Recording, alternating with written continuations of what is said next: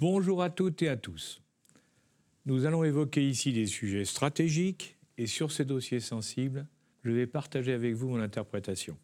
Au-delà des péripéties intérieures de la présidence de Donald Trump, l'histoire gardera certainement en mémoire sa réorganisation du Moyen-Orient avec les accords d'Abraham qui changent l'équilibre stratégique après 50 ans d'immobilisme dans cette région complexe.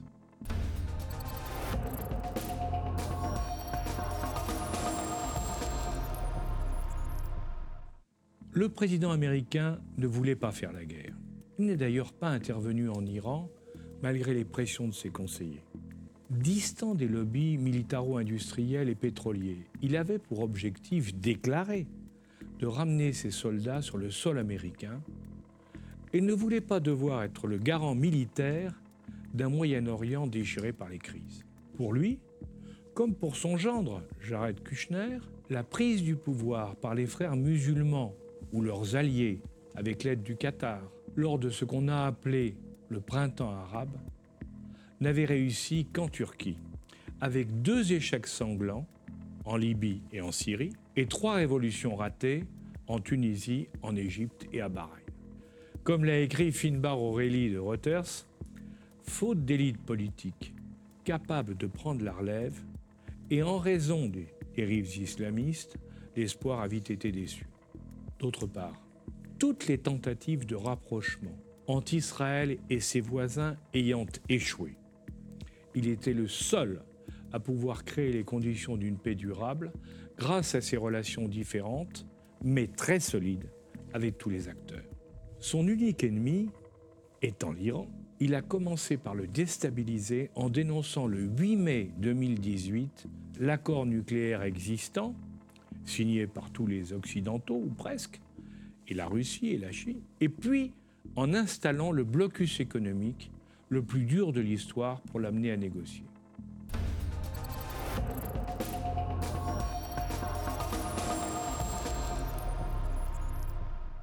Depuis sa création en 1948, Israël est en conflit ouvert avec tous ses voisins, ou presque. Après la guerre des six jours en 1967, qui lui a permis de conquérir Gaza, la Cisjordanie et le plateau du Golan, il a mis en place une politique permanente de colonisation sur Jérusalem et en Cisjordanie. Parallèlement, il a maintenu une armée de haut niveau pour se défendre et effectuer des raids pour répondre à tout type de menaces.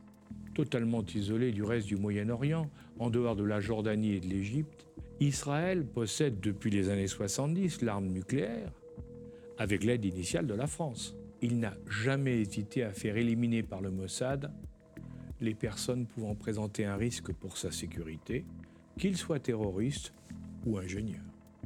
Depuis 1967, les États-Unis soutiennent totalement la politique d'Israël, avec lequel ils ont tissé des liens très étroits. Ils les ont utilisés en 1985 dans l'Iran Gate pour faire transiter de l'armement vers l'Iran par Israël, pays devenu depuis l'ennemi prioritaire d'Israël, quand il a décidé de se doter lui aussi de l'arme nucléaire. La situation de blocage actuelle a pour origine le vote par l'ONU de la résolution 242 exigeant le retour aux frontières de 1967 et le statut de ville ouverte pour Jérusalem, qui sont devenus, avec le temps passé, totalement irréalisables. Tous les premiers ministres israéliens ont clairement refusé d'appliquer cette résolution. Certains pays arabes ont mis l'accent sur l'importance de la ville sacrée de l'islam, d'où le prophète Mohammed fit l'ascension vers les cieux sur sa jument Al-Borak.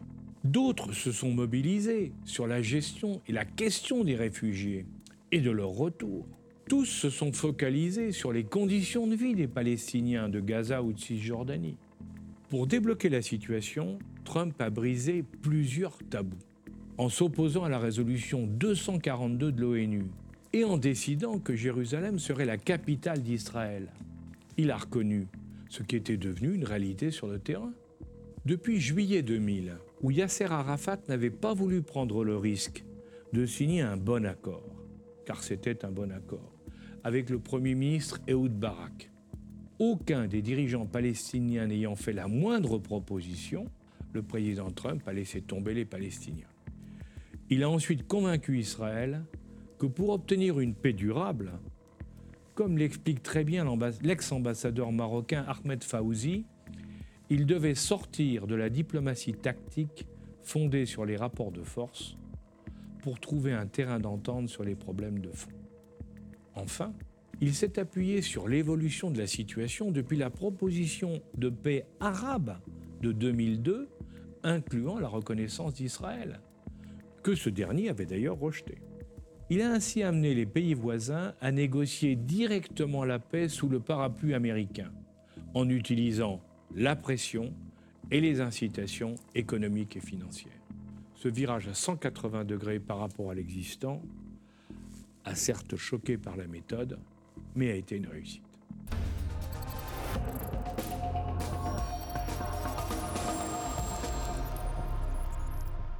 Les Émirats arabes unis, devenus la Suisse du Moyen-Orient, après l'effondrement du Liban, sont avant tout des pragmatiques. Cette place financière, où la rigueur des réglementations européennes ne s'applique pas, accueille des gens de toutes origines.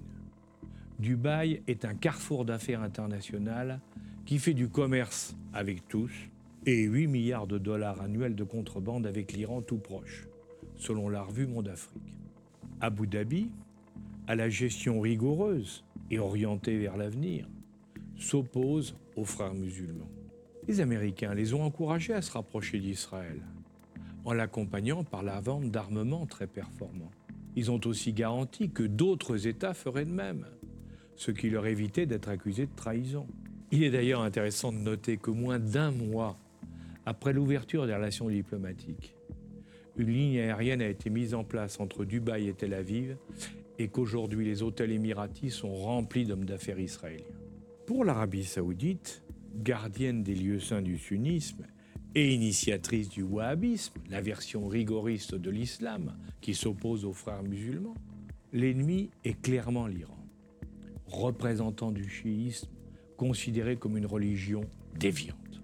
De surcroît, l'Iran, dans sa volonté expansionniste, prend des positions stratégiques au Liban, avec le Hezbollah, en Syrie avec les gardiens de la Révolution et en Irak, pays ayant une frontière commune avec l'Arabie où les partis chiites sont majoritaires. Pire encore pour les Saoudiens, au Yémen, qu'ils considèrent comme leur domaine réservé. Les Iraniens soutiennent et inspirent les Houthis. En interne, le royaume a depuis longtemps un vrai problème de gouvernance. Les princes, plus ou moins corrompus, s'opposent entre eux et la population ne profite pas des revenus du pétrole. Les États-Unis, devenus autosuffisants grâce à la production de pétrole et de gaz de schiste chez eux, n'ont plus besoin des Saoudiens, alors que ceux-ci en ont encore besoin le temps de faire évoluer le pays.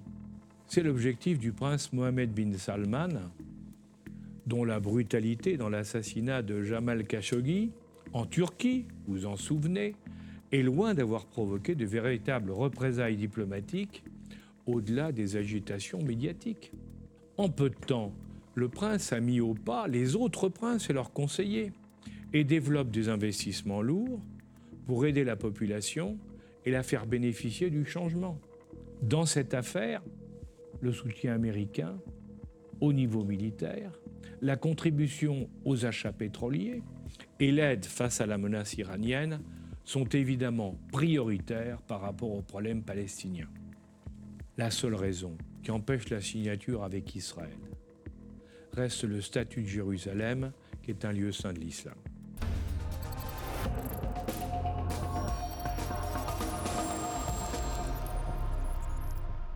Avec le Qatar, pays semblable en beaucoup plus petit à l'Arabie saoudite, le problème est très différent.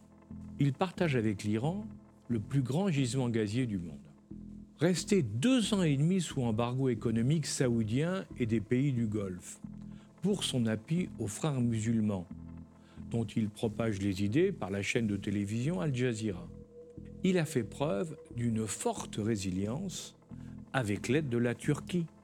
Le problème ayant été réglé par l'accord du 5 janvier dans lequel, il faut bien dire, les États-Unis, associés au Koweït, ont joué un rôle essentiel. Il cesse d'être isolé. Il va pouvoir revenir dans le comité de coordination des États arabes du Golfe.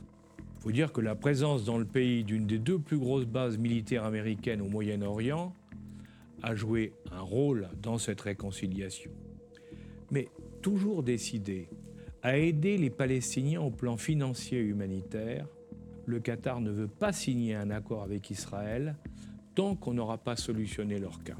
À Bahreïn, royaume à majorité chiite, la famille régnante, qui est alliée aux Saoudiens, a ratifié les accords d'Abraham, comme le Soudan et le Maroc. Au Koweït et à Oman, qui sont restés neutres dans le conflit entre les Émirats, l'Arabie saoudite et le Qatar. On veut pouvoir commercer et échanger avec tout le monde, Iran compris. L'Égypte, quant à elle, est en paix avec Israël depuis l'initiative du président Sadat et les accords de 79 qui lui ont coûté la vie. L'idée de remplacer le président Moubarak par un frère musulman a été totalement rejetée par la population, ce qui a permis aux militaires de reprendre leurs bonnes habitudes en désignant comme remplaçant le maréchal Sissi. Le pays est en lutte contre les frères, avec l'appui de l'Arabie saoudite, et contre les terroristes islamiques venus en partie de Gaza. Le ressentiment égyptien contre les Américains l'a poussé à relancer la coopération en particulier militaire avec les Russes. Souvenons-nous de l'achat des bateaux français qu'on devait vendre aux Russes et qui ont été repris par les Égyptiens. Au-delà du problème terroriste, essentiellement dans le Sinaï, l'Égypte est confrontée à deux menaces venant de pays proches.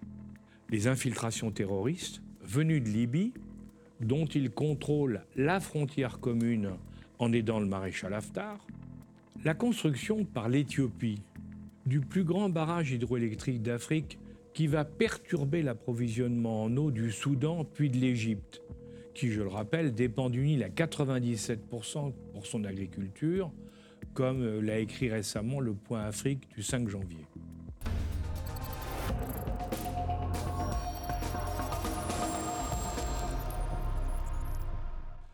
La Turquie reste avec le Qatar un des derniers soutiens des Palestiniens. Mais cela ne l'a pas empêché de développer avec Israël d'importants échanges commerciaux. Le problème turc est à la fois interne et externe. L'économie va mal. Malgré le développement du commerce avec la Russie, en substitution de l'embargo fait par l'Union européenne suite à l'affaire ukrainienne. D'autre part, la répression de la tentative de coup d'État du 15 au 16 juillet 2016, attribuée à la mouvance islamique Goulen et une partie de l'armée, a été très dure. Elle a affaibli les administrations civiles et militaires, dont l'armée de l'air. Mais cette crise a aussi instillé une méfiance sur le rôle des États-Unis avec pour conséquence une ouverture vers la Russie avec l'achat des missiles S-400. À l'extérieur, Recep Erdogan a trois objectifs majeurs le pétrole, les Kurdes et sa zone d'influence. Pour combler son coûteux déficit pétrolier, il a récupéré en Syrie le pétrole vendu par Daesh. Puis on l'a vu en Méditerranée, prospecté en dehors des zones autorisées, pour s'en retirer quand on a découvert des gisements en mer Noire qu'il va enfin pouvoir exploiter directement tout seul. Pour empêcher les Kurdes d'accéder à la mer, il a obtenu des Russes et des Américains le contrôle de la région d'Idlib, en Syrie, qui est devenue la zone de repli des djihadistes et sa source de mercenaires pour ses théâtres extérieurs comme on l'a vu en Libye. En lien étroit avec le Qatar, il s'est impliqué en Libye pour soutenir le gouvernement central proche des frères musulmans. Dans ce cadre, il utilise sa marine pour tenter d'étendre sa zone d'influence en Méditerranée orientale, en continuation de sa doctrine de la patrie bleue. Ce membre historique de l'OTAN, qui héberge la base militaire d'Insilic et de nombreuses stations d'écoute américaines, reste soutenu par les Américains, comme l'a prouvé le vote contre la France dans l'affaire de la frégate Courbet. Ses relations avec l'Iran sont fluctuantes dans un mélange de rivalité dû à des intérêts contradictoires en Syrie, dans le Caucase du Sud et en Asie centrale, mais également de coopération économique étroite. Ils sont, il est vrai, régulièrement perturbés par des éliminations d'opposants en Turquie par les services iraniens, comme le rappelle Noura Douki dans le journal libanais L'Orient le jour du 21 décembre 2001. En Syrie, comme l'explique un des meilleurs connaisseurs de la région, le journaliste Georges Malbruno, le président Bachar el-Assad peut remercier l'Iran et la Russie d'être encore en place, même si c'est sur un champ de ruines. Le président Trump a décidé de laisser la Russie y contrôler la situation militaire et maîtriser les velléités iraniennes tandis que les Émirats arabes unis et sans doute la Chine vont être au cœur du financement de la reconstruction du pays.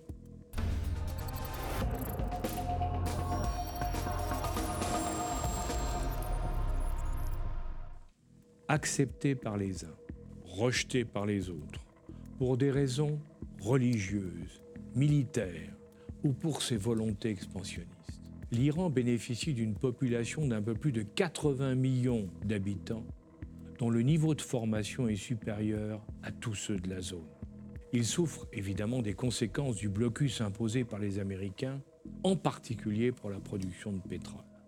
Très nationaliste, les Iraniens s'appuient sur un système qui fonctionne mal et dont le guide suprême, l'ayatollah Ali Khamenei, est malade. Le remplacement par un civil ne semble possible qu'avec une étape intermédiaire, exigeant l'appui des Pasdaran, qui contrôle beaucoup de domaines d'activité dans le pays. Dans ce cadre, le meilleur candidat semblait le général Soleimani, qui bénéficiait d'une forte notoriété personnelle. Son assassinat en Irak par un drone a rappelé aux Irakiens et aux Iraniens que les Américains pouvaient intervenir à tout moment. Par ailleurs, la disparition du général va permettre aux négociateurs américains de se trouver devant des gens certes compliqués et manœuvriers, mais plus faciles à gérer parce qu'ils n'auront plus derrière eux pour les piloter des gens comme le général qui étaient à la fois très durs et qui étaient parfaitement rompus aux méthodes de négociation occidentales. Il rappelle qu'il avait été confronté aux Occidentaux en Irak et en Syrie, donc il connaissait très bien comment ça fonctionnait. Pour les Occidentaux, signataires de l'accord de Vienne du 14 juillet 2015, et les Israéliens, le problème iranien repose sur leur forte volonté d'avoir l'arme atomique et des missiles pour la transporter. Les Iraniens, constatant qu'Israël, la Turquie, le Pakistan et l'Inde en sont détenteurs, se sentent cernés et veulent la réciprocité pour bénéficier d'une capacité de dissuasion. En dépit des opérations menées par les Israéliens contre des installations nucléaires, et des éliminations de savants, dont le dernier fut le physicien Mosen Fakhrizadeh.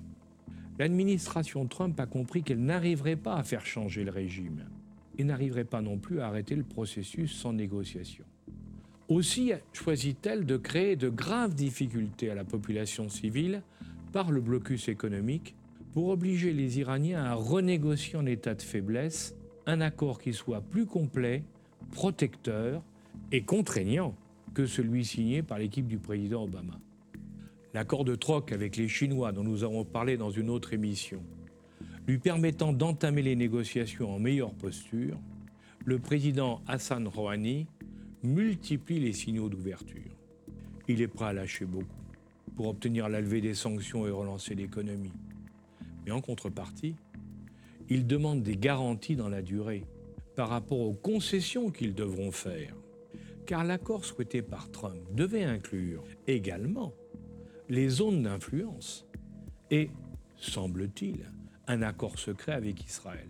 Dans cette négociation qui intéresse tous les pays de la région, il est clair que seuls les Américains ont les moyens d'exercer une pression suffisante et donner de véritables garanties.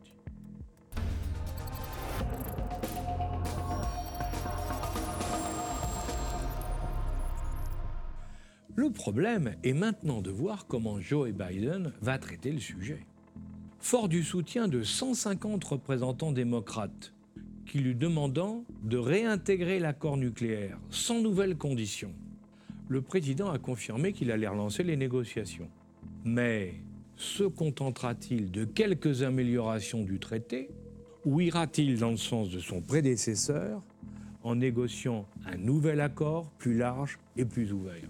S'il relance l'accord actuel, les accords d'Abraham resteront une alliance stratégique contre l'Iran qui unira les pays de la région et réglera les relations avec Israël. S'il répond aux différents points évoqués ici, toute la zone se trouvera pacifiée après 72 ans de conflit. Loin des déclarations agressives des uns et des autres, n'oublions pas qu'Israël et l'Iran sont les deux seuls peuples non arabes de cet Orient compliqué. Le problème du nucléaire réglé et celui de la sécurité d'Israël et de l'Iran garanti. Ils referont des affaires comme par le passé. Les sunnites se sentiront sécurisés avec un allié israélien et un Iran dénucléarisé. De leur côté, la Turquie, le Qatar et les Émirats pourront développer leurs relations commerciales avec le reste du monde, tandis que l'Iran bénéficiera d'une relance économique forte. Il restera à régler le problème des Palestiniens, les oubliés de l'histoire, qui devront se remettre en cause en passant sous les fourches codines d'un accord entre tous les acteurs qui imposera la paix des armes par l'arrêt du financement de ces armes, mais également qui reconcentrera tous les efforts de tous les pays de la région sur le développement économique de la Palestine. Il est évident qu'on ne peut pas continuer, comme aujourd'hui, à encourager les débordements qui peuvent se passer sur la bande de Gaza ou en Cisjordanie et qui n'arrangent personne, en particulier qui n'arrangent pas les Palestiniens. Dans ce grand jeu, les États-Unis ont su tirer parti de leurs atouts, tandis que l'Europe, selon le constat d'Isabelle Lasserre du Figaro, se cantonne dans le rôle de spectateur sceptique en ayant totalement minimisé la dynamique créée par les accords d'Abraham. Pourtant, si tout se déroule comme l'envisageaient Donald Trump et ses négociateurs, 2020 n'aura pas été seulement l'année de la Covid-19, mais comme l'a dit récemment dans un colloque d'Elnet à Paris Arié Ben Semoun, elle sera aussi pour le Moyen-Orient celle des accords d'Abraham. À bientôt.